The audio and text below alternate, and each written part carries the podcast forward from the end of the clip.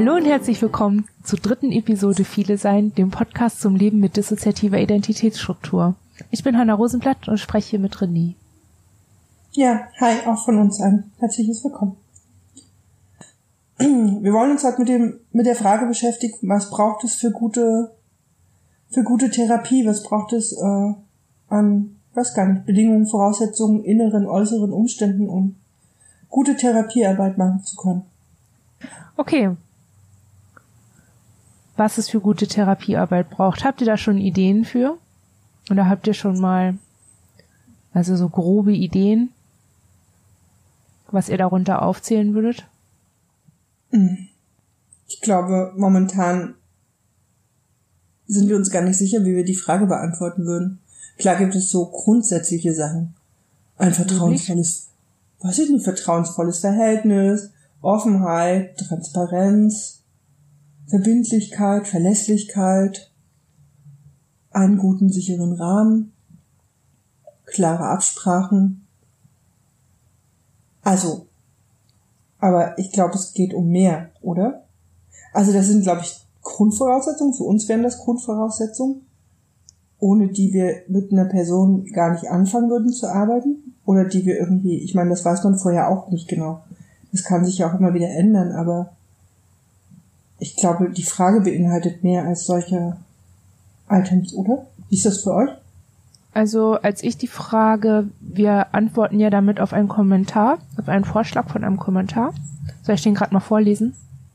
Nämlich war die Frage, könnt ihr mal was zu dem Thema Dis- und Soziotherapie machen? Also was wichtig wäre, damit der Rahmen dafür stimmt.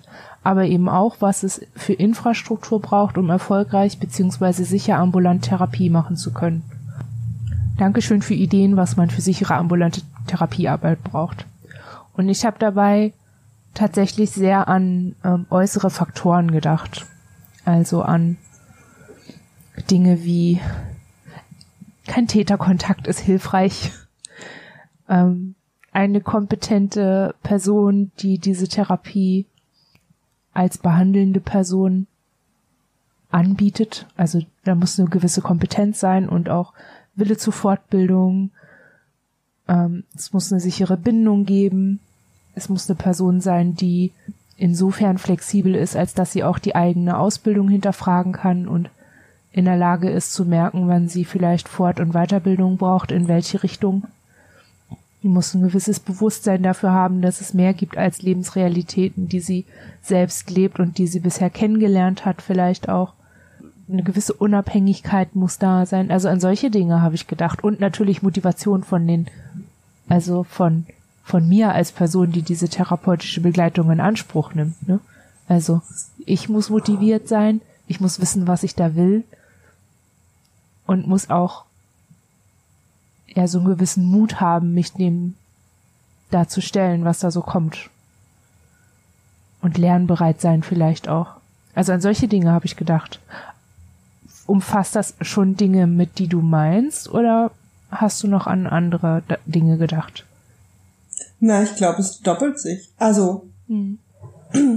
und manches davon kann man ja im Vorfeld nicht wissen und eine Therapie fängt ja immer, also fängt ja, ne, also der Anfang einer therapeutischen Arbeit mit jemandem und das Einlassen, da weiß man manche Dinge ja tatsächlich noch nicht. Werden die so sein? Sind die so? Ist die Person so? Kann die das halt auch über einen längeren Zeitraum halten? Mhm. Können wir das halten? Also, mhm. Ich glaube, so grundsätzlich ja. Also dann wären wir mit dem Podcast an dieser Stelle fertig. Das wäre dann unsere kürzeste Episode. Das würde manche Menschen freuen. Aber ich weiß nicht. Ich glaube, manche finden schon ganz gut, wenn wir ein bisschen länger reden als 6 Minuten 30. ähm, also, ich glaube, es gibt so, ich wahrscheinlich, also das, was wir im Kopf hätten, ist dem ähnlich oder ne, das, das gleicht sich, glaube ich, schon. Ähm, vielleicht muss man mit der Frage ein Stück weitergehen. Also, wie kann man am Anfang ne, was ist vielleicht am Anfang wichtig und was ist aber auch während der Arbeit wichtig. Und viele von uns arbeiten ja, wenn es, wenn es gut läuft, auch teilweise sehr lange mit, mit äh, therapeutischen Begleiterinnen und Begleitern. Und in so einer Zeit kann sich auch viel verändern. Und das, was ich gerade nochmal dachte, ist, ähm, wir, wir kommen, also ne, wir reden ja gerade über quasi Best Things, also beste Situationen, die es geben kann. Und wir und viele andere sind ja aber auch immer in der Situation, dass das Beste vielleicht gerade auch gar nicht zu bekommen ist. Mhm. Sondern dass man irgendwie von dem, was da ist, entscheiden muss, ne, wie kann ich das jetzt gut für mich nutzen oder was davon. Oder wovon sollte ich halt vielleicht auch die Finger lassen. Ja. Ähm, genau. Wir können es ja ein bisschen ausdifferenzieren, dann wird der Podcast ein bisschen länger. Und das Thema ein bisschen vielschichtiger.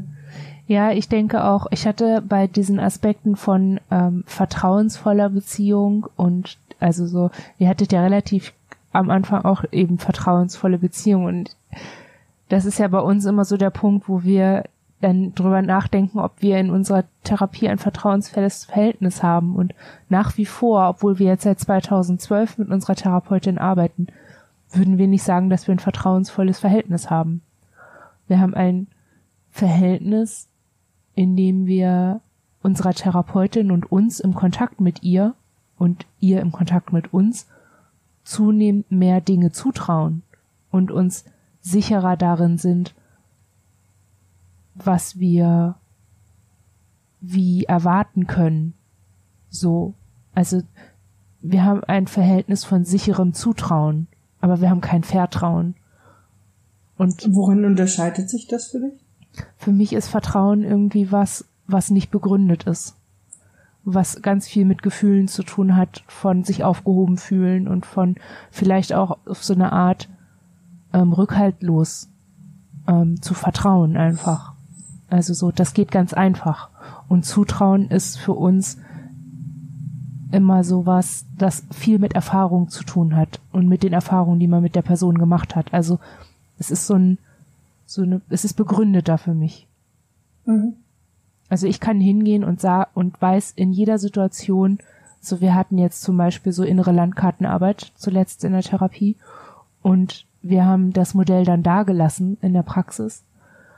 Und das ist so was, was wir am Anfang der Therapie nicht gemacht hätten, was wir aber jetzt gemacht hätten weil wir schon die Erfahrung gemacht haben, dass sie mit anderen Bildern von uns gut umgegangen ist, also mit anderen Arbeiten von uns, und weil wir ihr zutrauen, durch wiederum andere Erfahrungen, das niemandem sonst zu zeigen oder mit jemand anderem darüber zu reden oder sonst wie so mit den Dingen umzugehen, wie wir das vielleicht nicht gut finden. Mhm. Also ne, wir wissen das jetzt ganz genau, wir wissen, was wir tun und wir verlassen uns auf die Erfahrungen, die wir vorher gemacht haben. Das ist Zutrauen. Mhm. Und Vertrauen wäre sowas, was ich irgendwie aufbauen würde, glaube ich, wenn diese Bewusstheit, dieses jederzeit bewusst haben, warum man das jetzt gerade macht, wenn das nicht mehr da ist, sondern einfach schon übersprungen ist. Mhm. Ähm, ist ein Podcast, sollte man mehr machen außer einem Hühngeräusch. Ähm, Vertraut ich überlege halt gerade, ja, das überlegen wir gerade, ob. Also das mit dem Zutrauen können wir gut nachvollziehen und das, das gibt es für uns auch. Ich glaube aber tatsächlich, dass wir, das ist was, was uns oft überrascht, dass wir so ein Vertrauen haben in, in, in, in Menschen. Nur weil man ja immer meinen sollte, jemand mit unserer Geschichte, äh, das mit dem Vertrauen dürfte zutiefst erschüttert sein, aber ich glaube, dass wir immer wieder irgendwie und das läuft bei uns sehr intuitiv. Also eher tatsächlich gefühlsgesteuert. Dass wir, das ist doch schön. So, ja. Ich glaube, das ist voll der Skill. Ohne Mist.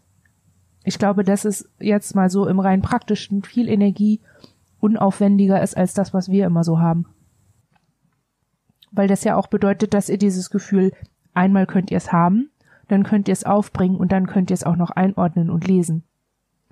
Und dann müsst ihr ja immer nur noch entscheiden, vertraue ich dem jetzt oder nicht. Also vertraue ich mir selber in meinem Vertrauen in andere oder nicht. Ja, und ich glaube, diese, diese Überprüfung, Überprüfung des Vertrauens, was da, oder dieses, äh, ich glaube, es gibt eh zwei Qualitäten. Es gibt ein jemandem Vertrauen und ein vertraut miteinander sein.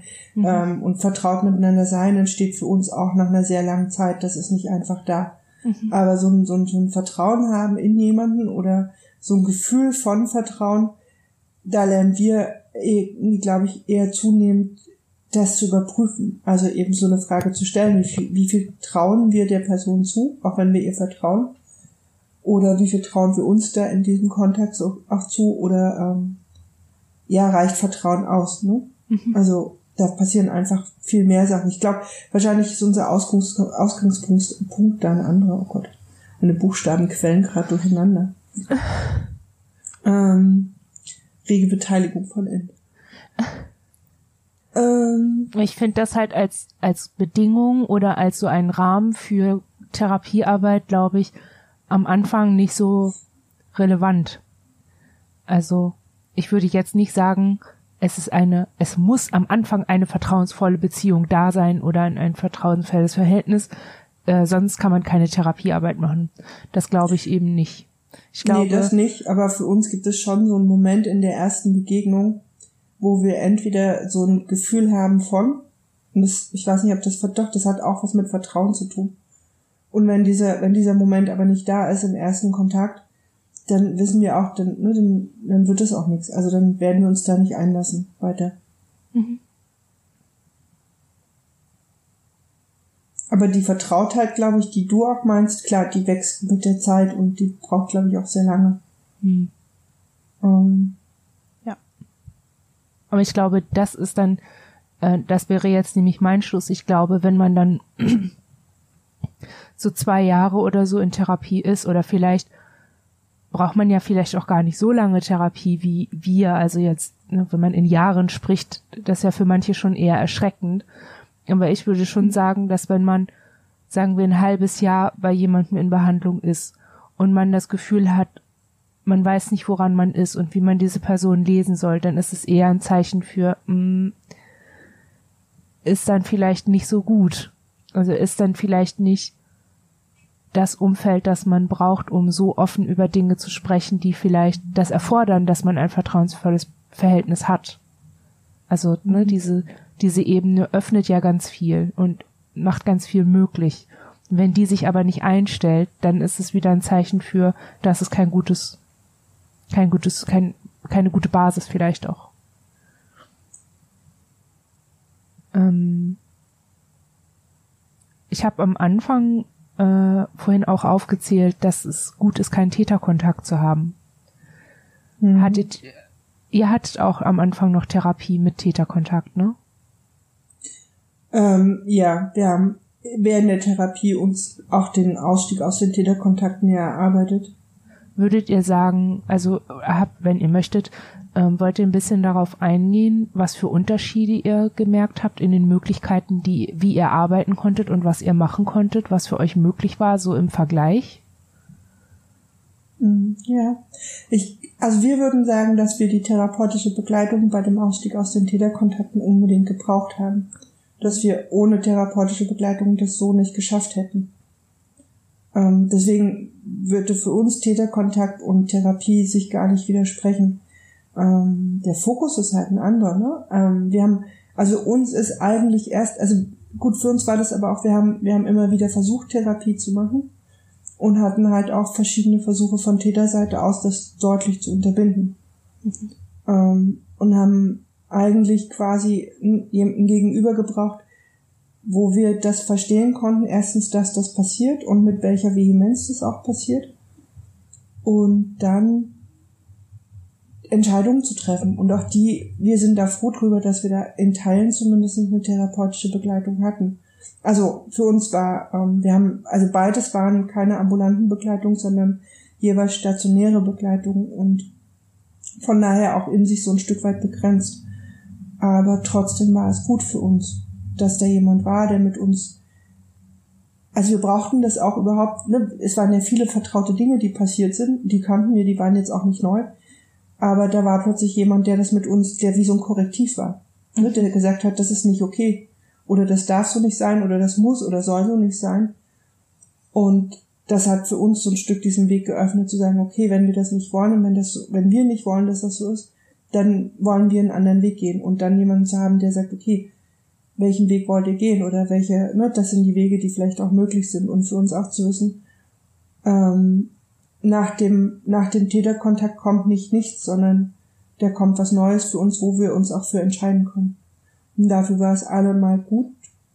Ich glaube, eine bestimmte Art von Arbeit wäre im Täterkontakt nicht gegangen. Die ging wirklich erst viel, viel später. Mhm. Also, ne, ich glaube, für eine, für eine Traumabearbeitung, für, für bestimmte Innenprozesse, für, auch für Perspektiven, die sich zu erarbeiten, das, das wäre für uns damals so nicht gegangen oder das, das hat auch nicht in dem, ne, das hat nicht funktioniert. Aber eine Stabilisierung und so ein Erkennen, wo wir eigentlich gerade stehen, das, dafür war es unbedingt gut, mhm. auch therapeutische Begleitung zu haben. Ähm, ich ich glaube, die Schwierigkeit ist ein Stück weit, ähm, also wir haben, wir haben ja relativ früh, ich meine, wir sind ja über die Psychiatrie quasi ähm, also erste Öffnungen nach außen waren halt, weil wir in der Psychiatrie waren. Also da hatten uns die Täter allerdings auch untergebracht. Aber unsere ersten Kontakte mit Therapie waren ja sowieso zu einem Zeitpunkt, wo wir noch ganz klar im Täterkontext waren. Und trotzdem, ähm, und auch danach haben wir eine ambulante Therapie gemacht als Jugendliche, wo wir, wo wir noch mit einem Täterkontakt waren und die auch nur was, also die auch nicht viel bewirken konnte. Also für uns war das aber trotzdem wichtig, weil wir so eine Idee entwickelt haben von außen und gegenüber und ähm, auch vielleicht einer anderen, ne, dass es da einen Ort gäbe. So, ich weiß es nicht. Ich glaube nicht, dass uns das bewusst war, aber langfristig hat uns das, glaube ich, geholfen. Später, also wir sind sehr lange, haben wir Therapie dann komplett abgelehnt. Wir haben wirklich fast zehn Jahre überhaupt gar keine therapeutischen Kontakte gehabt und als wir dann aber wieder in therapeutischen Kontext zurückgekommen sind, haben wir, glaube ich, aber wieder auch ein bisschen an das anknüpfen können, was da schon war. Mhm. Um, und dafür war es gut. Ich glaube, die Gefahr ist halt im Täterkontext Therapie zu machen und eben unendlich, also ich glaube, man muss das sich bewusst, oder was heißt, wir hatten, das wäre falsch zu sagen, man muss das bewusst haben, weil wir hatten das damals auch nicht bewusst.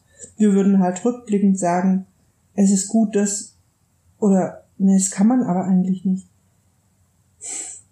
Okay, das ist jetzt eine schwierige Situation, weil wir eigentlich sagen würden, man sollte bewusst haben, wie viel geht in einem bestimmten Rahmen, zum Beispiel mit Täterkontakt und wo hat es halt auch Grenzen. Mhm.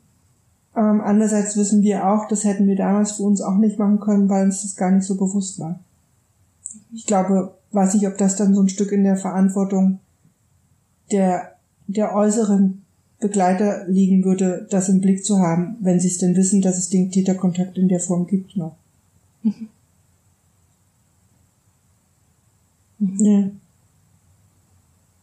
Weiß nicht, habt ihr Therapie erst nach dem Ausstieg gemacht? Mhm.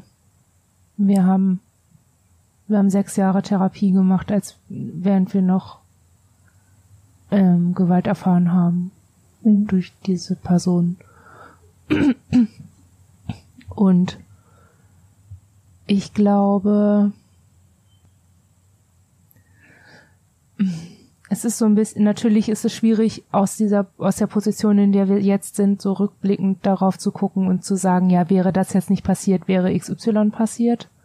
Das mhm. ist schwierig. Aber ich glaube, dass wir ähm, einerseits sagen können, dass wir sicherlich irgendwann einen Suizidversuch gemacht hätten, bei dem man uns nicht mehr hätte helfen können. Das wäre auf jeden Fall passiert, da bin ich mir ziemlich sicher. Und andererseits glaube ich, dass das System, wie wir heute aufgestellt sind, nicht so aufgestellt wäre, wenn wir diesen Zeitraum nicht so gehabt hätten. Also ich glaube, wenn wir direkt, als wir mit 15 so den ersten Fuß in diesen Psychiatrie Psycho irgendwas Bereich hatten, wenn man da sofort erkannt hätte, nein, sie hat keine Schizophrenie, nein, sie ist keine hysterische irgendwas, ähm, sie ist Gewaltüberlebende und nach wie vor Gewalterlebende, deswegen kriegen wir kein klares Bild und können keine klare Diagnostik stellen. Also ich glaube, wenn damals gut alles gelaufen wäre, dann hätten sich bestimmte Mechanismen und Abwehrstrategien, die wir so entwickelt haben und auch dissoziative Muster die sich in unserem System jetzt finden, gerade in dem Alltagssystem, die wären heute nicht so da, wenn sie nicht über sechs Jahre lang sich so hätten entwickeln müssen. So, ne? Denn das heißt, ja. Also das, was du meinst, ist, dass die Parallelität von Täterkontakt und therapeutischer, therapeutischem Kontext, ähm, dass das nochmal irgendwie eine Verschärfung oder, oder nochmal Strukturen hervorgerufen hat, die sich, also, ja. Wär, es wäre besser, wenn die nicht da wären. Ja. Also, obwohl, ich sag mal, es wäre die Arbeit, die wir jetzt hätten, um das wieder aufzulösen, wäre weniger. Also, mhm. das hatten wir ja auch schon mal in der Episode gesagt, dass wir Rosenblätter das Ergebnis davon sind. Von einer Person, die nicht nur einteilen musste in Außenwelt und Gewaltwelt, sondern daneben auch noch Klapsenwelt, also die Praxis von ähm, mhm. Psychiatrie und Psychotherapie. Das war ja keine Zweiteilung der Welt mehr, sondern eine Dreiteilung. Und weil das alles so nebeneinander hergelaufen ist, hat das alles, also es hat ja immer wieder eine Anforderung erfordert. Also da ähm, und eine Anpassung erfordert, meine ich. Und mhm so hat sich das eben entwickelt. Und ich glaube, dass, ähm, ja, ich bin ziemlich davon überzeugt, dass wenn man uns früh genug richtig diagnostiziert und geholfen hätte, dass das so nicht passiert wäre. Und ähm, wir heute anders funktionieren würden einfach. Und ja. ich glaube, ja. Nee, ich dachte jetzt nur, dann ist es gar nicht weil vorhin war das ja so, dieses äh, Therapie und Täterkontakt soll, sollten nicht gleichzeitig sein. Aber eigentlich müsste man dann ja sagen, bestenfalls findet der Täterkontakt so früh wie möglich ein Ende und die Therapie fängt so früh wie möglich an. Ja. Ja. Und ich glaube, dass wir einfach Pech hatten. Also, wir wurden einfach nicht richtig diagnostiziert. Es gab entsprechend, weil es eben keine richtige Diagnostik gab, nie die richtige Hilfe, die wir gebraucht haben. Also gab es auch nie eine Unterbringungsmöglichkeit, die für uns gepasst hat. Also gab es jahrelanges Hin und Her und ständige äußere Unsicherheit. Wir hatten ständig neue Betreuer, die dann auch oft nicht gut reagiert haben. Wir sind ständig umgezogen.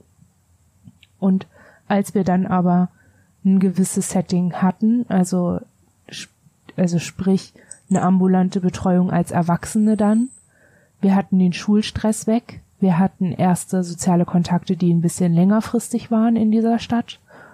Und wir hatten eine feste stationäre Therapeutin. Also wir waren ja immer in Intervalltherapie in der Klinik. Das war fest. Das war kontinuierlich. Und wir hatten die erste ambulante Therapeutin, die auch kontinuierlich da war, solange die Krankenkasse bezahlt hat. Und man hat, also wir können an unserem Zeitstrahl da einfach sehen, dass es ab dem Zeitpunkt dieser Ne, ein Stressfaktor ist weg und zwei, drei, also durch die Betreuung dann auch kontinuierliche Ebenen waren gegeben. Ab da ist es dann langsam bergauf gegangen und ab da war es dann auch langsam möglich ähm, zu merken, dass wir tatsächlich diese Gewalt erfahren. Also da war das dann mit den Freundinnen, die wir hatten. Also eine musste uns schon öfter mal abholen irgendwo, weil wir irgendwo standen, Gewalt erfahren hatten, aber nicht ähm, nicht wussten, wie wir da hingekommen sind. Also es wurde sehr, wurde für uns total spürbar, dass irgendwas richtig schief läuft und wir auch gefährdet sind. Und ab dem Zeitpunkt wurde das dann auch benannt und dadurch gab, war diese Abtrennung nicht mehr so doll, sondern das hat sich langsam aufgelöst und es wurde dann möglich, auch den Abbruch von Täterkontakt weniger abstrakt wahrzunehmen. Also vorher war das immer so, ja, du musst Täterkontakt abbrechen, aber für uns war nicht so klar, was das eigentlich genau bedeuten soll. Weil wir ja die Gewalt nicht erfahren haben, sondern andere Ins beziehungsweise andere Systeme im In. Und mhm. ne, das ist so, als würde man schlafwandeln und dabei dann Leute hauen und die Leute sagen dir tagsüber, hör mal auf Leute zu hauen, wenn du nachts unterwegs bist, aber du selber kriegst es ja nicht mit. So als Analogie für Leute, die nicht viele sind, um so ein bisschen verstehbar zu machen, ne, dass es wie getrennt das ist. Und ja, als das dann so ein bisschen klarer wurde, dann wurde das auch zu sowas, wo wir uns konkrete Handlungen überlegen konnten und dann in der Therapie dran arbeiten konnten, sich zu fragen, was brauchen wir dafür? Also, was brauchen wir an inneren Ressourcen? Was brauchen wir an äußeren Ressourcen und Infrastruktur? um uns da rauszulösen. Und dann mussten wir uns fragen, wollen wir jetzt den Täterkontakt eigentlich nur beenden für die Therapie, damit das hier läuft? So, also ne, wir mussten da so ganz viele Motivationen noch überlegen und ich habe dann jetzt so wo ich mehr darüber nachdenke, was für ein Unterschied das ist, also auch in der Arbeit, die auch dann möglich ist in der therapeutischen Arbeit, merke ich auch, dass die Anforderungen an die Therapeutin damals schon auch sehr anders sind als die Anforderungen, die wir jetzt an die Therapeutin und die therapeutische Arbeit mit ihr stellen. Also damals war das noch ganz viel wichtiger, dass Termine richtig laufen und dass wir auch immer mit irgendwas aus der Therapie rausgehen. Heute können wir öfter mal aus einer Stunde gehen und denken, naja, also ob wir uns heute zum Kaffee trinken getroffen hätten oder nicht, das hätte jetzt nicht so, ne? Also das können wir heute viel eher verkraften als damals wo das total wichtig war, immer aus einer Stunde rauszugehen und sich wenigstens verstanden zu fühlen. Und wenn das damals nicht gegeben war, war das viel, viel schlimmer und hat viel mehr ausgemacht, als das heute macht. Und wo ich dann heute, also wo ich einfach merke, dass die, die Punkte, die man zu der Zeit hat und haben kann, jetzt mal abgesehen davon, wir hatten ja noch nicht mal diese Schweigegeburtsgeschichte. Damit sind wir ja überhaupt nicht belastet. Aber wenn ich das bei anderen Leuten höre, ne, dann, dann denke ich, boah, die haben noch so viel obendrauf, dadurch, dass sie auch noch zusätzlich überlegen müssen, was sie überhaupt ansprechen dürfen und was sie für sich selbst erstmal erreichen dürfen, ohne in Stress zu kommen. Da hatte ich halt schon auch ein paar Mal drüber nachgedacht, ob das nicht vielleicht auch eine ganz unterschiedliche Therapiearbeit ist. Würdet ihr denn zustimmen, dass es eine andere Therapiearbeit ist? Also, überspitzt gesagt, dass man eigentlich, wenn man in Täterkontakten ist, äh, Täterinnenkontakten ist, ähm, dass das eine Psychotherapie ist oder eine Therapie und wenn man da raus ist, eine andere? Ähm, ja, weil das ist ja das, was wir vorhin eigentlich auch gesagt haben. Und was, also was ich auch logisch finde. Ne? Ich glaube, man also worüber wir noch nie so richtig nachgedacht haben, ist, dass, dass, dass es eine, also worüber wir noch nie so richtig nachgedacht haben, ist, welche Veränderung das bedeutet, wenn aus der quasi zweigeteilten Welt, nämlich irgendwie Außenalltag und Täterwelt, wenn da was Drittes hinzukommt, also ob das was ausmacht. Also wir kennen, nur wir kannten früher auch, wir kannten irgendwie die Schule, den Leistungssport und so ein gut, wir hatten, glaube ich, drei Welten, weil wir so einen häuslichen Alltag noch hatten, der irgendwie auch sehr eigen war. Und dann halt noch, also so, aber dass das vielleicht noch was ausmacht, wenn da was, was Neues noch in Zukunft, darüber haben wir noch nie nachgedacht. Weil sich für uns schon mit dieser Psychiatrie-Welt und diesem, also einer gewissen Zeit, die wir halt in einem vollständig anderen Rahmen dann verbracht haben, ja, das war schon auch nochmal was sehr eigenes. Ähm, und dass die Arbeit an sich anders ist, in, in, also solange man noch in Täterkontexten unterwegs ist. Klar, weil, wo, also es gibt ja bestimmte Dinge, an denen kannst du in der Zeit gar nicht arbeiten. Aber ich glaube, ich weiß nicht, ob man daran nicht auch ein Stück weit merkt, dass es noch irgendwas gibt. Es muss ja auch nicht immer noch ein tatsächlicher Täterkontakt sein. Ich glaube manchmal, oder viel Thema ist für uns zumindestens auch, wie viele innen eigentlich noch oder wie viele von uns eigentlich ähm, wirklich im Heute angekommen sind und sich auf eine heutige Arbeit einlassen können und wie viele eigentlich nicht und an den Stellen, wo wir vielleicht dann auch stolpern, ja, manche vielleicht einfach auch an alten Sachen noch festhalten und wir deswegen auch gar nicht andere Wege einschlagen können. Mhm. Ich muss das jetzt gerade ein bisschen vage formulieren, um irgendwie uns selbst nicht ein Bein zu stellen, aber ja. Ich habe jetzt auch gerade gemerkt, ich wollte jetzt auch nicht sagen innen, weil irgendwie wäre das irgendwie ja, es geht da nicht um Innen und Außen, sondern um uns als Ganzes und mhm. ja. Und ich glaube, umso näher du noch an den Tätern dran bist oder vielleicht wirklich auch noch im, im Täterkontakt bist, umso schwieriger dürfte das für jeden in dem System sein, sich davon abzugrenzen und sich davon auch abzuwenden. Mhm. So. Und ich weiß nicht, ich meine, bei uns, die sind schon auch aufgekreuzt und haben recht handfest deutlich gemacht, dass wir keine Therapie machen sollen. Und selbst das hat uns ja zu dem Zeitpunkt, ich glaube, wir haben das zwar registriert, aber was das wirklich bedeutet, das ist uns erst viele Jahre später aufgegangen. Also, welche Absicht da eigentlich dahinter stand. Mhm. Mhm. Und damals konnte uns das gar nicht bewusst sein. Das wurde halt genauso verstoffwechselt wie viele andere Sachen auch. Mhm. So. und das wirklich verstehen, was das bedeutet, was sie damit einem tun. Das geht, glaube ich, erst mit einem gewissen Abstand. Und mit diesem gewissen Abstand bist du aber dann ja eigentlich auch schon dabei, ja, woanders hinzugehen und dann machst du auch anders Therapie. Ich glaube, ich fände es wichtig, dass Außenbegleiter, dass denen das halt auch wirklich klar ist. Mhm. Und ich fände es schlimm, wenn gesagt würde, dass Leute mit Täterkontakt keine Therapie bekommen. Mhm. So, weil ich denke, nee, das, ne, das kann nicht, also das kann nicht der Anliegen sein. Mhm. Ähm, aber man muss es, glaube ich, anders begleiten. Ja.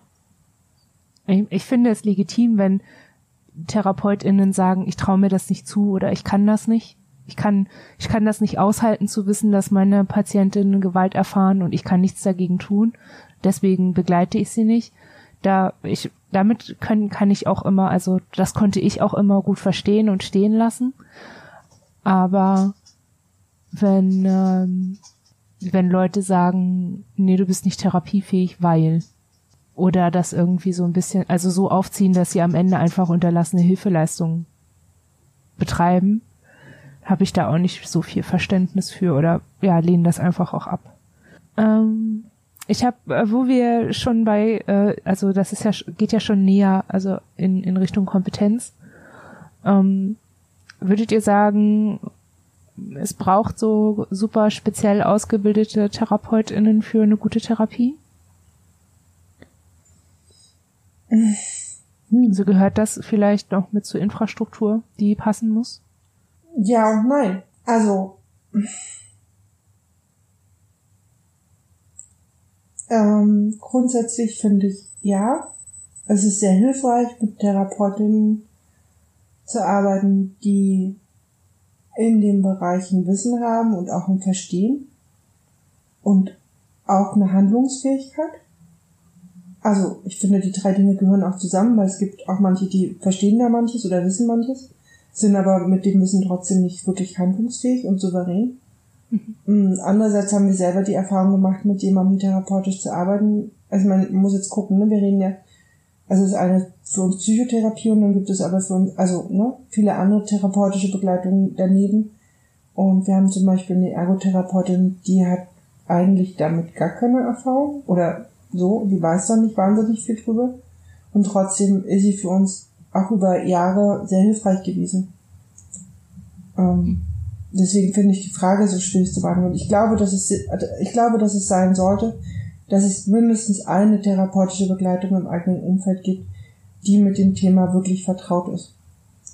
Mhm. Ähm, und dass es aber auch andere therapeutische Kontexte geben kann, die damit zu tun haben, aber wo die Person selber vielleicht gar nicht so erfahren sein muss. Vielleicht manchmal sogar hilfreich ist, weil sie nochmal einen anderen Blick auf Dinge hat oder so. Mhm. Ich glaube, wir fänden es nur nicht gut, allein mit einer Person zu arbeiten, die damit gar keine Erfahrung hat, weil wir, also weil wir merken, wir sind dann ja auch, also wir sind sowieso nicht immer souverän und wir sind oft verunsichert und wir haben viele Fragen und wir, also für uns ist es auch oft so, dass das Gegenüber manchmal viel eher oder viel mehr mitbekommt als wir selber. Und dann, ne, dafür brauchen wir, also da gehört es für uns dazu, dass wir wissen, dass, dass diejenige oder derjenige dann ein Verstehen dessen hat und ein Umgehen damit. So. Mhm. Ich glaube, das wäre fatal, aber ich weiß es nicht. Vielleicht gibt es auch Menschen, die sich in so eine Arbeit, ne, die in so eine Arbeit reingehen und die mit dieser Arbeit tatsächlich wachsen. Also es klingt jetzt so ein bisschen äh, spruchbuchmäßig, aber ich weiß es nicht. Wie ist das für euch? Also ist das für euch eine, eine, eine unbedingte Voraussetzung? Für uns ist Berufserfahrung und Kompetenz mit der Machtposition in der Situation umzugehen wichtig. Mhm. Also, ja. Aber das ist es jetzt. Also jetzt in der Arbeit. Bei der Ausstiegstherapiebegleitung war uns das überhaupt nicht wichtig. Da war irgendwie eher relevant, ähm, kann, also hat die Person eine Idee davon, wie sie mir helfen kann, mit der akuten PTBS umzugehen und ja. so Ressourcen zu entwickeln, so. Aber heute, ich glaube, ja, also müssten wir uns jetzt noch mal eine Therapeutin suchen, würden wir, glaube ich, genauso wie wir das bei unserer Therapeutin gemacht haben, fragen, ob sie in Weiter- und Fortbildung geht von sich aus. und vielleicht auch routinemäßig. Aber wir würden jetzt nicht fragen, wie viele Disk-Klientinnen haben Sie schon erfolgreich CM behandelt. Ich mhm. gehe, ich gehe keine Arbeit mit jemandem ein, der nicht schon 20 irgendwie geheilt hat und 50 irgendwie durchs Leben gebracht mhm. hat. Also so, ne, das, ähm, so einen Anspruch würden wir auch nicht haben. Aber ich merke so in, im Rückblick, ne, dass die Therapeutinnen, die einfach schon eine gewisse Berufspraxis haben und eine gewisse Kompetenz, ja einfach auch mit sich selbst in diesem Beruf haben, ne, also auch ich könnte, also ich habe keine Ahnung, wie das ist, wenn man Therapeutin ist, ne? Aber ich denk, du gehst nach der Ausbildung in die Arbeit und merkst erstmal, oh, dieser Skill wäre noch gut, hier könnte ich mich verbessern, da habe ich mich entwickelt und so. Und ich merke, wenn ich mit Personen zu tun habe, die schon ganz viel mit Patientinnen gearbeitet haben, dass sie einfach schon ganz viel von, von sich selbst auch verstanden haben und in der Arbeit dann auch mit sich selbst gut kompetent umgehen können und dann auch gut mit mir umgehen können in dieser Arbeit. Und ich merke, dass das was ist, was unsere therapeutische Arbeit gerade total wertvoll macht. Also Kompetenz würde ich an der Stelle, glaube ich, weniger in der Fachlichkeit sehen als in der in der Lebenserfahrung vielleicht oder in der ja in der Kompetenz im Umgang mit sich selbst. So auf der Ebene. Es ist auch was, was man, glaube ich, erst im Laufe der Zeit merkt. Nicht sofort am Anfang. Naja, das ist sowas, was man ähm, so schlecht im Vorfeld überprüfen kann. Also ich finde das auch, also wir merken auch, also wir finden einfach, man hat, wenn man mit Menschen arbeitet, einfach eine gewisse Verantwortung auch für die die eigenen Grenzen mitzubekommen oder, oder das eigene darin. Also nur das, was ihr mit der Machtposition gesagt habt, was glaube ich ganz oft wenig Thema ist, was aber Thema sein sollte, weil es ist eine sehr mächtige Position. Ähm und mit so einem Thema umzugehen. Also ich weiß, wir haben, wir haben, also für uns war das früher schon auch, die PTPS stand halt im Raum als Hauptdiagnose und Klar haben wir bei Therapeutinnen, ne, die mussten irgendwie was mit Trauma zu tun haben und komplexe PTPS sollten sie irgendwie, so das waren die beiden Themen, mit denen sind wir aber auch hingegangen. Und bei der einen Therapeutin war es schon so, dass das mit der DIS irgendwann auch Thema war, aber ihr Umgang damit für uns nicht hilfreich war. Oder uns eigentlich eher im Nachhinein, ja, muss man auch sagen, der war auch nicht sehr verantwortlich. So. Mhm. Weil sie, nur sie hat irgendwie mit Einzelnen gearbeitet und hat uns das aber nicht gesagt und hat uns aber auch so vor die Tür gestellt. Mhm. Geht nicht. Also man kann Menschen mit einer Dis nicht einfach nach der Therapie, egal wer gerade vorne ist, vor die Tür stellen. Das geht nicht. Mhm. So. Und ne, das zeigt für mich aber, die war sicherlich in vielen kompetent, aber an der Stelle nicht, weil es ist ein Thema, da muss man dann halt auch eine Verantwortung haben für das, womit man es da zu tun hat. Also das macht ja ein Stück auch diese Machtposition aus dass das Gegenüber irgendwann Dinge präsentiert bekommt, die man selber eben noch nicht so wahrnimmt. Also sonst hätte man die das nicht. Mhm. Da gehört ja viel Übung dazu und viel, weiß ich nicht, da gehört eine Menge dazu, das immer alles so mitzubekommen und vor allen Dingen mitzubekommen, bevor das Außen ist, vielleicht mitbekommen.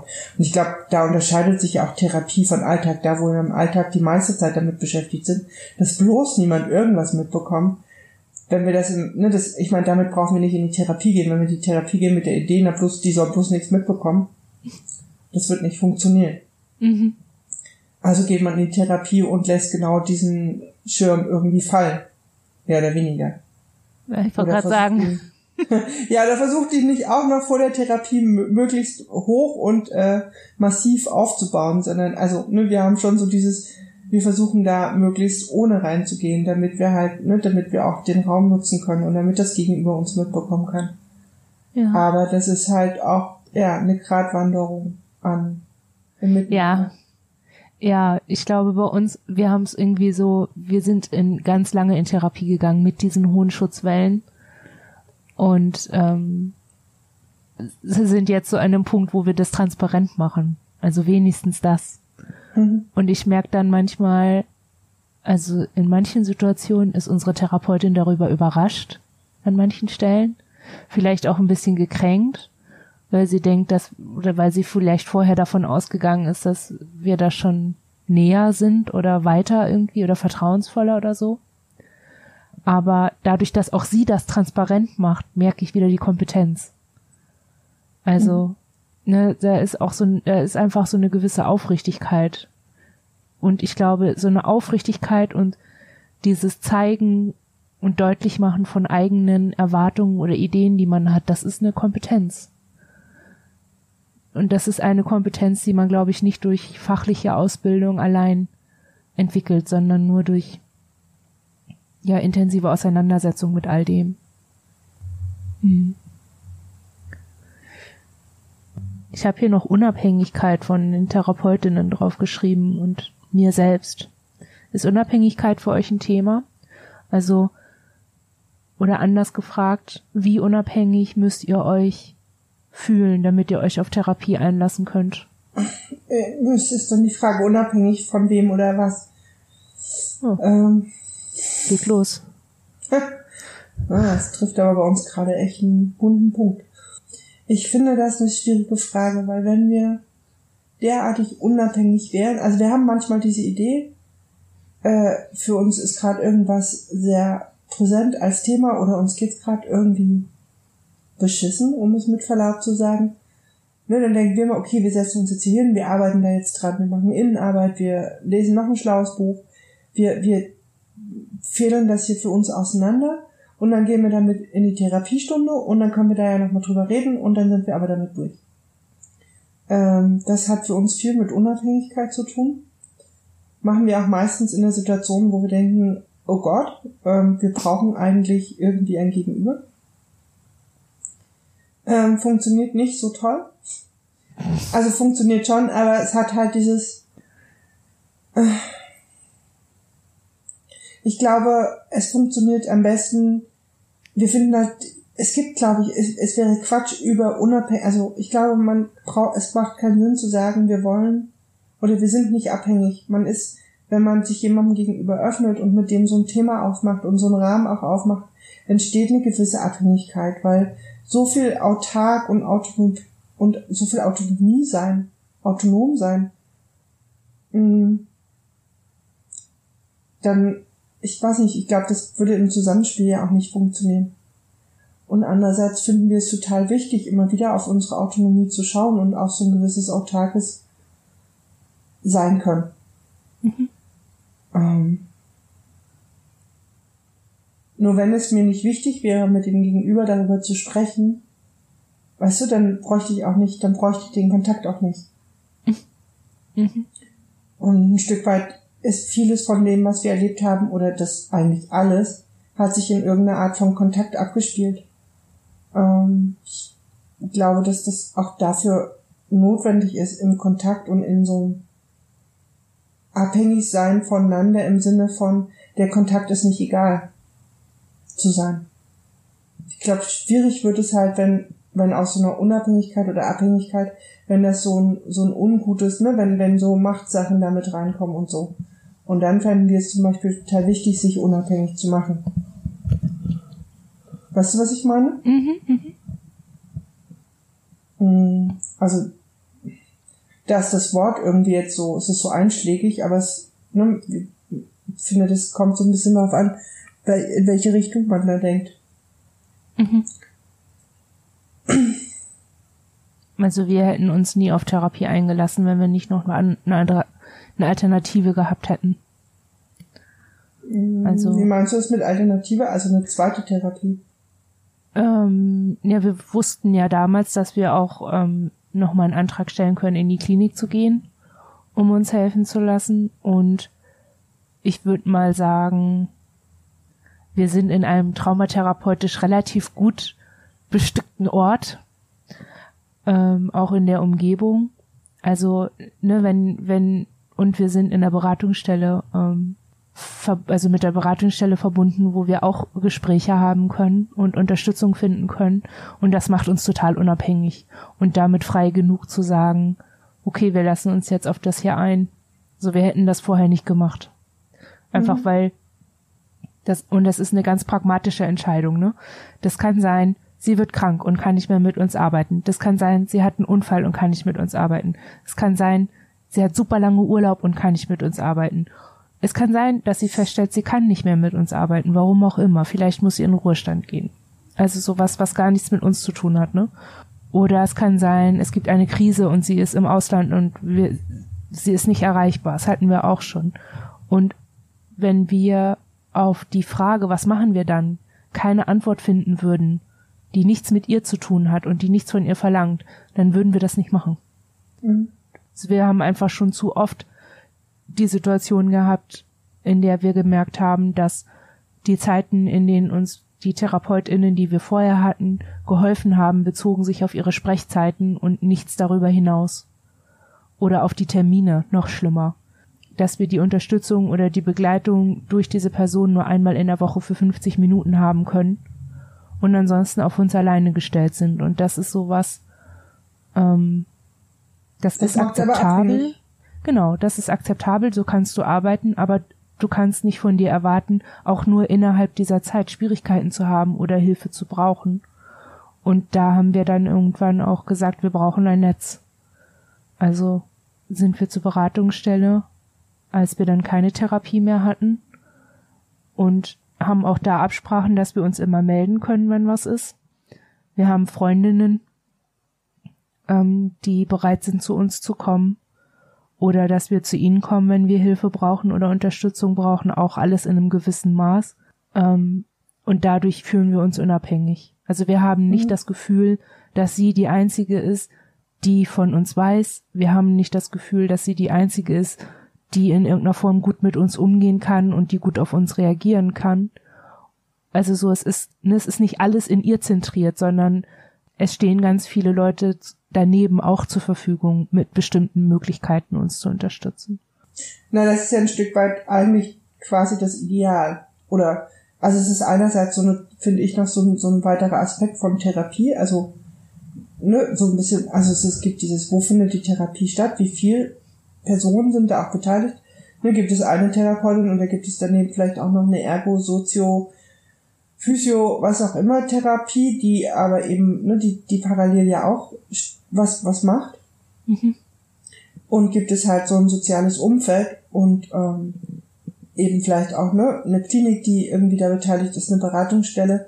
Das ist ja so dieser erweiterte Kontext von Therapie, finde ich, ist bei euch letztlich relativ gut so. Mhm. Ähm, wir haben ja für uns schon mehrfach festgestellt, wir leben zwar in einer größeren Stadt, aber mit den Beratungsstellen ist es hier irgendwie nicht so. Also hier muss man halt teilweise zwei bis drei Monate auf einen Beratungstermin warten. Das ist jetzt für eine Krise nicht so hilfreich. Mhm. Ähm, ja, und mit eurem beruflichen Hintergrund ist das einfach auch nochmal, ist das sowieso total schwierig. Okay, also, gut, das kommt für uns jetzt noch dazu, dass wir halt eben auch äh, immer ein bisschen gucken. Aber gut, das ist jetzt so, das ist relativ speziell, aber ich glaube, es geht auch anderen, so dass er halt in der, in der ne, dass man in einer Situation ist, wo idealerweise finde ich auch, dass es mehr als eine Person geben sollte, dass man ein soziales Umfeld hat. Ich meine, wir haben damals ja die Selbsthilfegruppe unter anderem auch deswegen aufgebaut, weil wir uns vernetzen wollten und weil wir aber gern auch für andere das schaffen wollten, dass es eine Vernetzung gibt und ein Miteinander und ein, ein, ein, ein weiß ich nicht, wir in der Gruppe oder in in der Arbeit dort ist jetzt irgendwie deutlich geworden, dass es da auch viel um, ne, um Unterstützung einfach geht und sich gegenseitig zu unterstützen und dass das gut ist, dass es die Gruppe jetzt auch gibt und dass das für uns ein wichtiger Teil geworden ist. Aber ne, wir haben auch, wir haben auch Freunde und Freundeskreis. Ich glaube, es ist halt so, also ja, vielleicht kann man es darauf reduzieren zu sagen, Therapie findet halt eben nicht nur in diesem Zweier-Kontext statt, den hatten wir jetzt gerade oft beim Antworten im, im Sinn, also ne, was ist das innerhalb der Therapie, aber dass halt dieses außerhalb von Therapie ja auch Bedingungen haben kann oder sollte oder dass es gute, hilfreiche Bedingungen gibt, die sowas halt auch äh, möglicher machen oder, oder mhm. machbarer. Ja.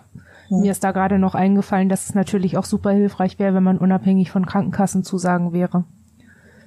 Das ist ja auch oft, ne, oder, also wenn man unabhängig davon wäre, dass das alles bezahlt werden muss in irgendeiner Form.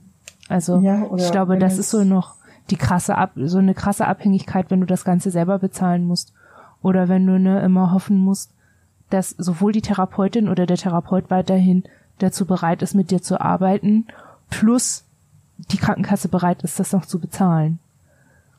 Das ist, glaube ich. Ja, es ist, ja, es ist so, es ist, ähm, es ist so ein bisschen verflixt. Wir hatten ja vorher eine, eine kassenfinanzierte Therapie, wo halt immer im Raum stand, natürlich kann der Gutachter sagen, nee, macht keinen Sinn weiter und dann endet die Kassenfinanzierung. Das hat so diese Bedrohlichkeit von, ne, es gibt in einem gewissen Intervall immer eine, wieder eine Überprüfung und es überprüfen wildfremde Leute, die darüber entscheiden, ob du es wert bist, weiter therapeutische Begleitung zu bekommen. Jetzt sind wir in der Situation, dass wir das selber bezahlen und damit ja selber in der Hand haben. Es wird niemand mehr kommen, der das bewertet von außen, was wir sehr entlastend finden. Wir sind nur in der Situation, wir müssen es uns halt leisten können, was uns mhm. wiederum sehr belastet, weil das halt, ne, das ist eine andere Art von, also so, das hat halt, glaube ich, alles Vor- und Nachteile. Mhm. Idealerweise würden OEG-Anträge von Menschen wie uns nicht abgeschmettert und ähm, ja, keine Ahnung. Oh, wir können kurz über, über die Idealform Therapie im idealen Kontext sprechen. Vielleicht muss man es einfach nochmal tun. Uns würde ja sofort auch noch eine stationäre Möglichkeit äh, einfallen, auch mal ne, kurzfristig kompetent, gut irgendwo Hilfe bekommen zu können.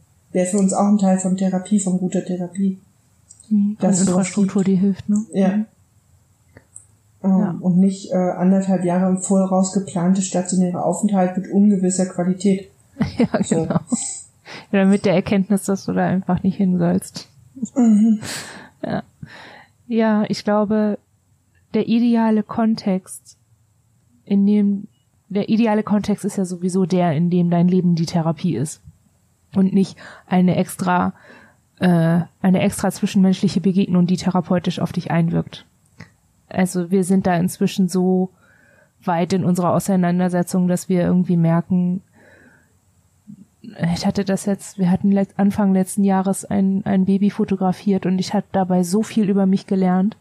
Und dadurch, dass die Familie so ist, wie sie ist und so gut funktioniert, wie sie funktioniert und die Kommunikation mit diesen Leuten so ist, wie sie ist, also die wissen auch, dass wir viele sind, ähm, war waren diese zwei Stunden Auseinandersetzung und wir haben da gearbeitet, ne? Also wir waren da nicht, wir machen jetzt hier Seelenexkursion, sondern wir gehen in Kontakt mit Menschen und wir sind da raus und hatten so viele Erkenntnisse über uns, die wir ganz in, wie wir das sonst aus Therapiestunden kennen.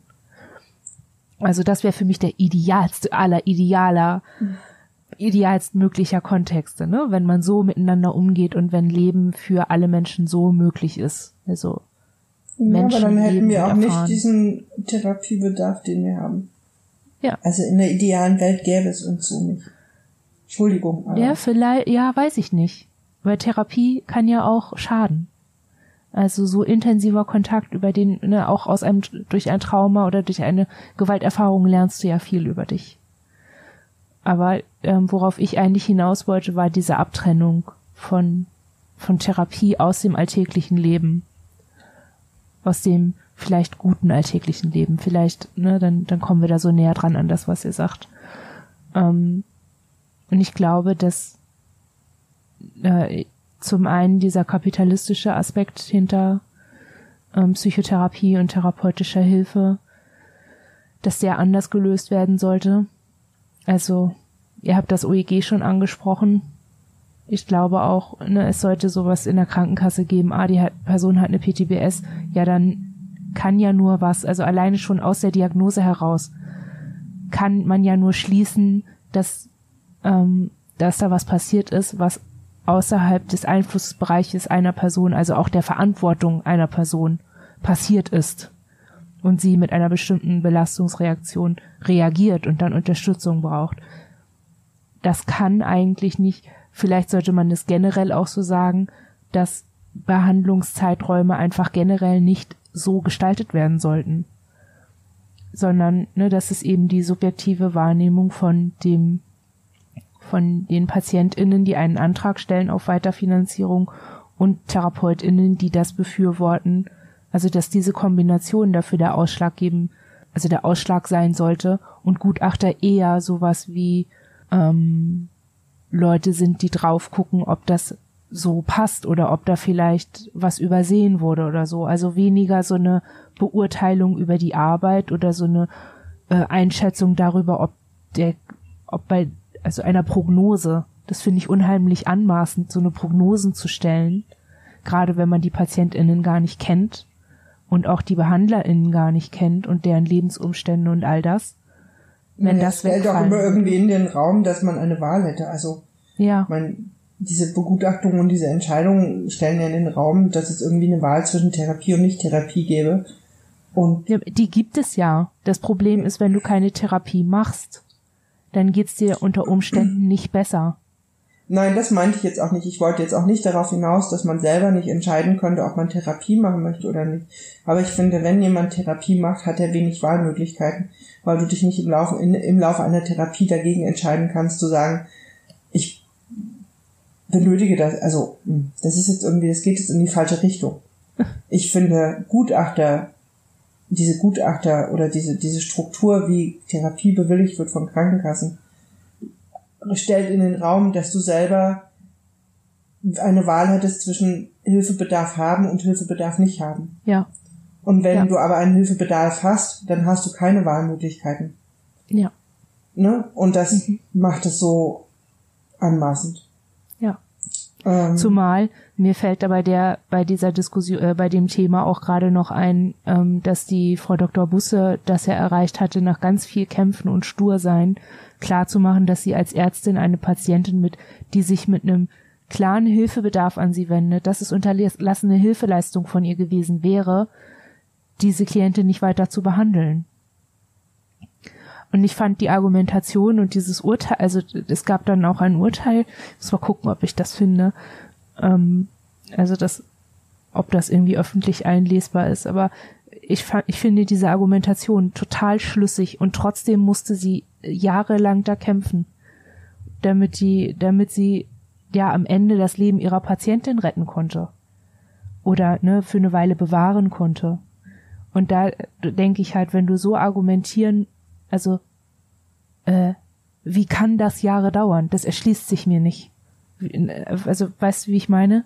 Und das zeigt dann eben, dass diese Strukturen, dass es da überhaupt nicht um das Wohl der Menschen geht oder um deren Leben, sondern um Geld. Und das ist einfach der falsche, das ist der falsche Rahmen, in dem, in dem dort, also in dem das alles verwahrt wird. Ich finde es wichtig, dass geguckt wird, ob jemand mit dem richtigen Verfahren behandelt wird.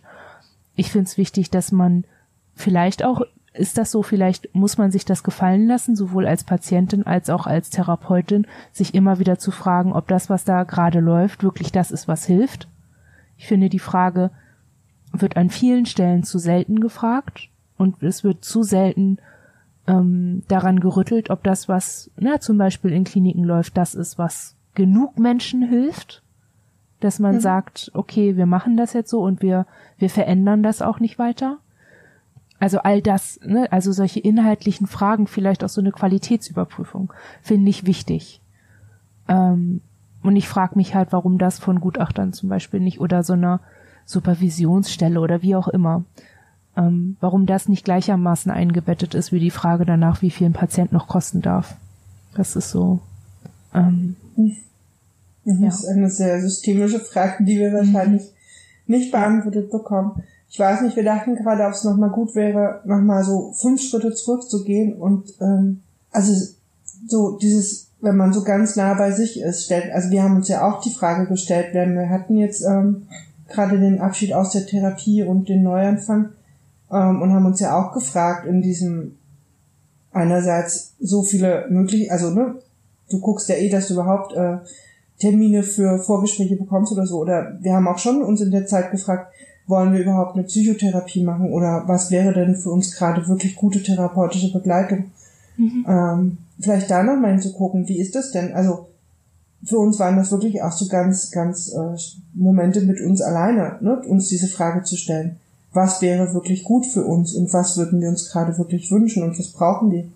Mhm. Und uns diese Fragen zu beantworten. Ich glaube, damit hat ja der Kommentar im Podcast oder auf dem Blog auch zu tun, was braucht es denn? Ich glaube, das kann man sich ja eigentlich bis zu einem gewissen Punkt nur selber beantworten und sich die Freiheit auch zu nehmen, zu sagen, was, was wünsche ich oder was brauche ich gerade für mich oder was brauchen wir für uns und was wünschen wir uns für uns, wie soll das Gegenüber sein, wie soll der Rahmen sein ähm, und wie können wir das hinbekommen, dass das so ist oder ne, wie können wir das irgendwie für uns, können wir das, wie können wir das finden?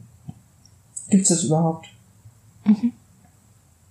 Wäre das für euch in Frage gekommen, so eine ähm, zu einer Heilpraktikerin, die als Therapeutin arbeitet, zu gehen? Ja, klar, warum nicht? Also, ja. Ja, wir haben die Erfahrung gemacht, dass HeilpraktikerInnen oft so ähm, also ich, wir haben halt auch nicht viel Kontakt mit Menschen, also mit halb, das muss ich dazu sagen, ne? Wir haben zwei, drei blöde Erfahrungen gemacht und haben uns dann immer eher aus so einer Distanz damit auseinandergesetzt. Haben aber schon oft gehört, dass Menschen da geholfen wurde, also dass sie andere Erfahrungen machen, also das als Disclaimer. Aber wir hatten da schon Erfahrungen, wo wir dachten, boah, das, äh, also nein, es ist nicht meine dritte Generation hinter mir, die mir ihre Seelen in den Körper pflanzt. Also so, also so, wir hatten da viel aus so Konfrontation mit esoterischen Ansätzen. Ähm, ja gut, da muss man ja sehr auf sich aufpassen. Also wenn also, aus dem Spiri-Kram ein Spinnerkram wird, dann es ist, ne, und für uns war das ganz schwierig, das so auseinander zu klamüsern, weil die Intentionen richtig sind und oft haben ja Dinge auch gestimmt oder waren passend. Aber ähm, also ne, die, die, diese Anerkennung dessen, dass, dass es mir nicht gut geht damit, wie es jetzt gerade ist, und dass die Dinge, die ich wahrnehme, beeinflussen, ähm, wie ich die Welt sehe und wie ich mich darin verorte und so weiter und so fort. Das wurde immer gesehen, aber die Erklärungen da drumrum und die Anweisungen, wie ich damit umgehen sollte oder so, die, die hätten uns, glaube ich, ähm, noch mal eine sehr lange Schleife gekostet und vielleicht auch das Leben. Also da deswegen ja, fragte ich das gerade. Ja, ich glaube, wir würden es nicht am Berufsstand festmachen. Ich, wir haben halt gemerkt, auch jetzt nochmal, ähm, es war für uns schon auch eine, eine, eine sehr persönliche Entscheidung in beide Richtungen. Also für uns persönlich, aber es hatte viel auch mit der Person zu tun, weil also wir haben, wir wissen, wir hatten, wir haben eine ganze Weile zum Beispiel Atemtherapie gemacht bei einer Frau, die, ich weiß gar nicht, ob sie wirklich, ob wir mit ihr wirklich thematisiert haben, dass wir viele sind und dass wir eine Dis haben, die wohl aber so einen Bruchteil unserer Geschichte, aber wirklich auch nur einen Bruchteil kannte. Und wir haben mit der unglaublich viel gelernt, auch was für uns, ne, das hat uns, das, das begleitet uns auch bis heute. Und die war keine Fachfrau für, für viele sein oder für Komplextrauma hm. Ja, also so, ich glaube, wir würden es nicht an der Fachrichtung oder an dem, an dem, an dem Hintergrund des Lernens einer Person festmachen, ob die gut für uns ist. Ähm, wir würden, glaube ich, wenn uns jemand anfängt, Sachen zu erzählen, die wir für Spinnert halten, daran festmachen, dass wir sagen, nee, also ähm, das ist jetzt die Idee, die hat, die ist so weit weg von uns oder die drängt uns was auf. Mhm. Das wollen wir nicht. Wir wollen, ne, wir wollen also für uns ist zum Beispiel wichtig, dass wir merken, dass eine Person, die mit, mit der wir arbeiten wollen und die mit uns arbeiten möchte, dass sie bei uns ist. Also dass sie ihr so wie sie ist, alles mitbringen darf. Und wir haben auch schon mit sehr unterschiedlichen Menschen gearbeitet. Aber dass wir merken, wenn sie, wenn sie irgendwo hinblickt, dann blickt sie auf uns, weil wir in dem Moment das Gegenüber für sie sind in der Arbeit. Mhm. Ähm, und das finden wir für uns sehr hilfreich. So. Also da kann, ne, da könnte jetzt auch jemand sitzen mit einem unglaublichen Fachwissen zum Thema DIS. Wenn wir aber das Gefühl haben, die redet die ganze Zeit an uns vorbei und guckt nur auf ihr Fachwissen, dann mhm. brauchen wir die Person auch nicht, weil sie auch nicht mhm. bei uns ist. Mhm. Ähm, also von daher, das sind für uns so Sachen, an denen wir das Fach festmachen können. Vielleicht ist es ja auch für jemand anders die, Person, die, die, die Heilpraktikerin ist und für die das auch irgendwie ihr Vordergrund ist oder vordergründig ihre, ihr Handlungs, ne, ihr, ihr Handeln sich darauf begründet und die aber trotzdem dich genau im Blick hat und genau bei dir ist und bei dem, wo du gerade bist oder was du brauchst oder so. Und dann ist die Person ja genauso okay. Mhm, mhm. Mm. Ich glaube, das muss man sich halt trauen. Ich, ne, ich weiß, dass wir vor ein paar Jahren noch so eine klare Entscheidung nicht getroffen hätten, dass wir da eher waren, wir hatten eher das Gefühl, oh Gott, wir kommen alleine gerade gar nicht klar, wir brauchen dringend irgendjemanden. Und jemand, der dann kam, war für uns eher wichtig, dass er sagt, ich kann das erkennen, was du bist, ich kann damit umgehen, ich kann damit arbeiten, das kann ich dir anbieten. So. Und da waren wir halt in einer anderen Situation und für die Situation damals war das auch richtig und okay. Und man, noch weiter zurück haben wir uns das auch gar nicht ausgesucht, mit wem wir arbeiten. Da sind wir da irgendwie reingestolpert. Mhm. Und es war für den Moment vielleicht auch okay. Ich, so. Ich glaube, wichtig ist, wenn man für sich sich diese Frage stellt, was brauche ich? Dann ist es gut drauf zu gucken und dann ist es gut, das, was man sich beantworten kann, auch zu suchen oder zu gucken, ne? gibt es das, gibt es das in der direkten Therapie, gibt es das in meinem sozialen Alltag, gibt es das in meiner Lebensrealität oder kann ich irgendwas dafür tun, dass es da sein kann? So. Mhm. Oder gibt es auch noch Dinge, die mich behindern? Und wie will ich mit denen umgehen? Ja. Ja. Wir, wo du gerade sagst, wir hatten ja auch äh, Täterkontakt über Kindergeld. Ähm, da konnten wir mhm. nicht viel, da konnten wir nicht viel machen. Nee. Also äh,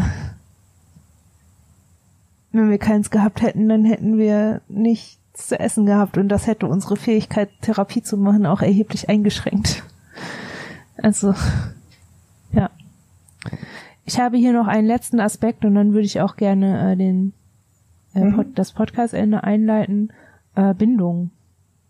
Wie du meinst, du schmeißt jetzt so die letzten fünf Minuten Podcast das Thema Bindung in den Raum. Ja. Und wir handeln das jetzt ganz schnell ab. Ja. Weil, naja, für mich steht da eher die Frage im Raum, hat diese Bindung Raum? Wird die anerkannt? Und wenn ja, wie, ähm, welche Form der Bindung erlebt man selber als hilfreich?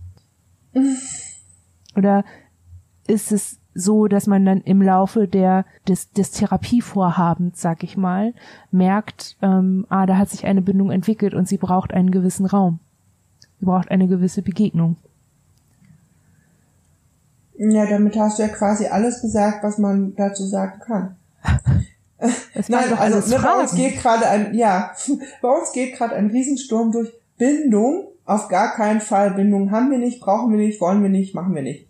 Okay. Ähm, andererseits, natürlich ist, ich glaube, jede Art von, von Kontakt, der irgendwie zwischenmenschlich nah ist und der, der gewollt ist und der auch bewusst ist und der gestaltet ist, hat auch was mit Bindung zu tun. Also, dass da irgendeine Art von Anbindung, von Verbindung stattfindet und auch von Bindung miteinander. Ähm, ich meine, es ist halt, das ist ein schwieriger Bereich, weil die Art von Gewalt, die dazu führt, dass wir sind, wie wir sind, die findet auch im Rahmen von Bindung statt. Also ich meine, die beruht auf Bindung.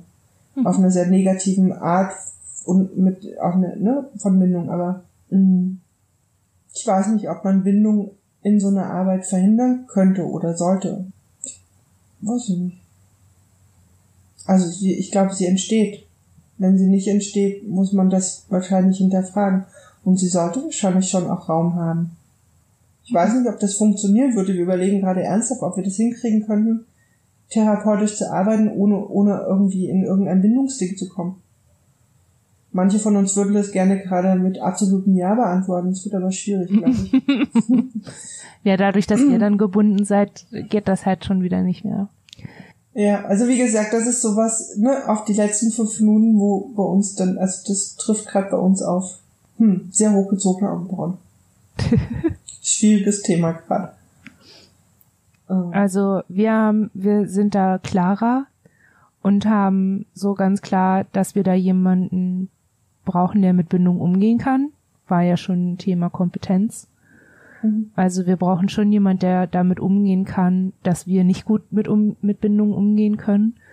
Also als Ganzes.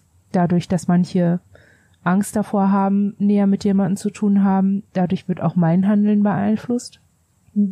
Das ist schon, das ist dann Bedingung irgendwo. Gleichzeitig ist aber schon wichtig, dass diese Person eine sichere Bindungsbereitschaft hat oder aufbringen kann.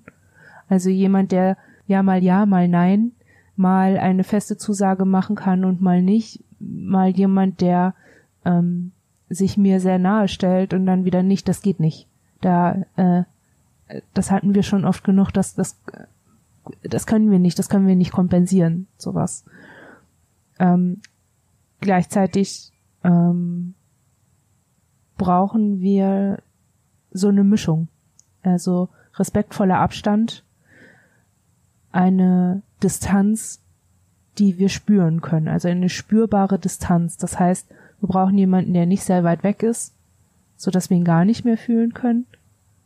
Und wir brauchen auch niemanden, der so nah ist, dass er uns wehtut, weil er uns so nah ist, sondern jemand, den wir einfach spüren können und auch wieder nicht spüren können, wenn wir das nicht so gut halten können. Also da muss eine Bewegung sein und gleichzeitig müssen wir diese Bewegung aber auch wahrnehmen können.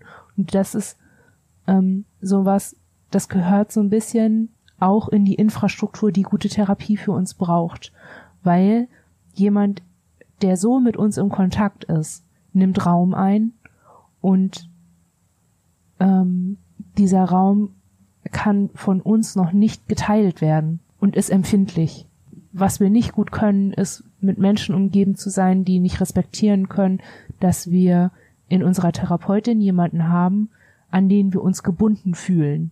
Nicht in Abhängigkeit und auch nicht in, also auf, auf der Therapeutin oder der Therapie ruht nicht das Wohl und Wehe unseres ganzen Lebens.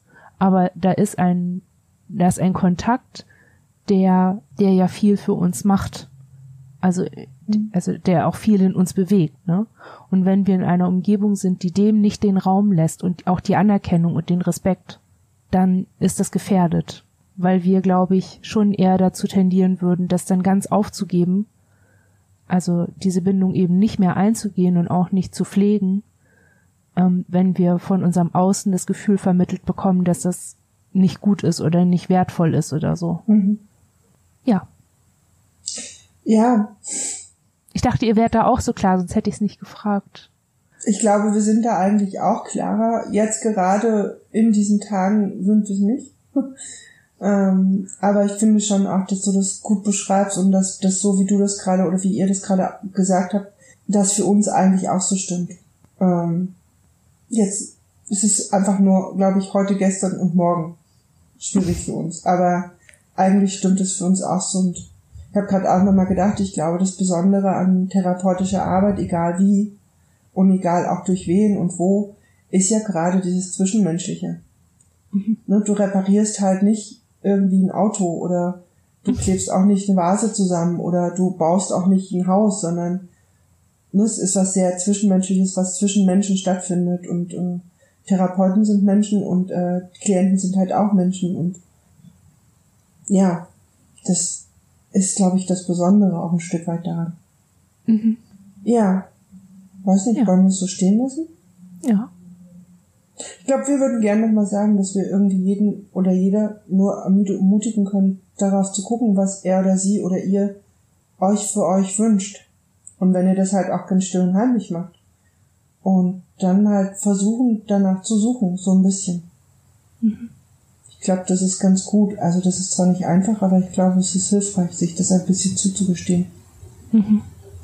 Ja, ich glaube auch, ähm, was vielleicht auch daneben hilfreich ist, ist, wenn man so eine Therapie auf ihre Umgebung abklopft wie ein Projekt, das man machen will.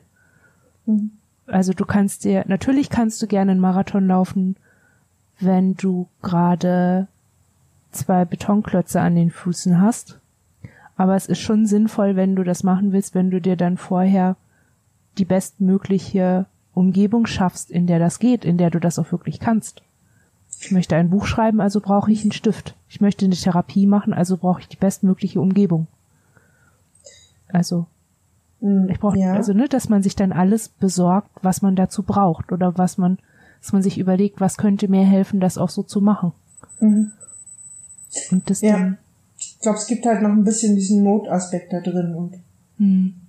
die ja, Not, manchmal hat man nicht die Zeit. Ist, ja, ja. Und da finde ich aber halt, oder nur da würden wir uns irgendwie wünschen, oder dass es halt auch klarer ist, dass die Menschen, die, die mit jemandem arbeiten, der therapeutische Begleitung sucht, die gehen halt mit Not um. Das ist einfach so.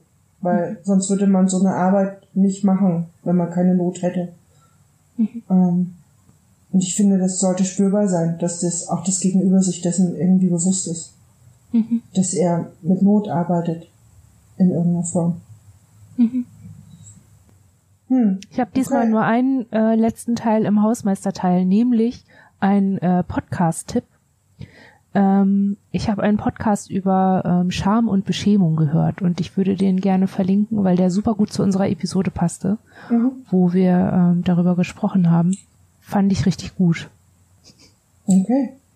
Dann freut es uns, mit euch gesprochen zu haben. Ja. Ähm, wir sehen uns bald übrigens. Mhm. Auf dem Kongress. Mhm. Da müssen wir noch schauen, ob wir, ja, ich glaube, dass das irgendwie vielleicht auch Thema werden könnte beim nächsten Podcast. Nehme ich mal an. Der Kongress? Mal gucken. Ja. Oder irgendwas da drumrum. Was nicht. Oh, das wird so spannend. also ja, ich habe ja irgendwie sowieso so eine komische Kongressparanoia, ne? Ich denke irgendwie immer, wenn ich irgendwo was mit Trauma und viele sein und was weiß ich was sehe und dahin gehe, ähm, dass uns schon ganz viele Betroffene irgendwie kennen uns aber da nicht ansprechen, sondern nur von weitem angucken. Mhm. Und irgendwie, also ich habe da sehr bunte Filme in meinem Kopf. Und ähm, bei diesem Kongress ist geht's ja hauptsächlich um Betroffene oder um Menschen, die also mhm. Erfahrungsexpertinnen und ihre Verbündeten. Und ja, es ist auch mal ein anderes Klima. Ne? Das wird für uns wirklich spannend, wer uns da anspricht und wen wir uns trauen anzusprechen. Und so. Also, ja. Genau, da sehen wir uns jedenfalls als nächstes. Mhm. Und ansonsten wünsche ich mir allen eine gute Zeit. Ja. Bis bald. Bis, bis bald.